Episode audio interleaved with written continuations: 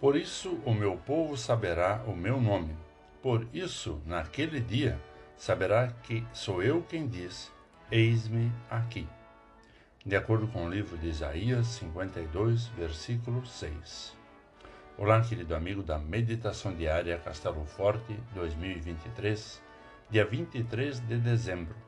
Hoje eu vou ler o texto de Paulo Sérgio Kiel, com o título Deus se faz conhecer em Jesus.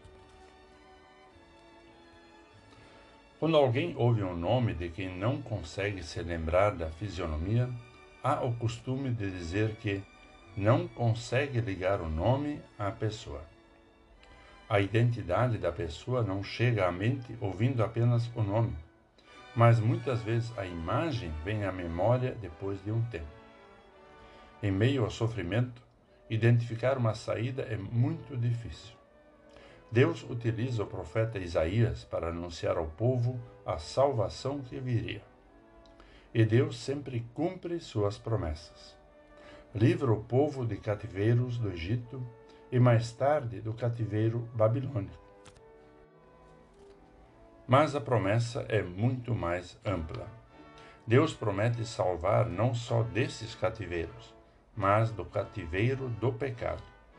E essa promessa se cumpre em Jesus. Deus se faz conhecido e liga seu nome a uma pessoa, Jesus, verdadeiro Deus e verdadeiro homem, que nasceu para, mais tarde, salvar a humanidade. O profeta Isaías anuncia: Por isso o meu povo saberá o meu nome. Por isso, naquele dia, saberá que sou eu quem diz: Eis-me aqui. Essa mensagem tem início em Jerusalém, foi ao mundo e assim chegou a nós também.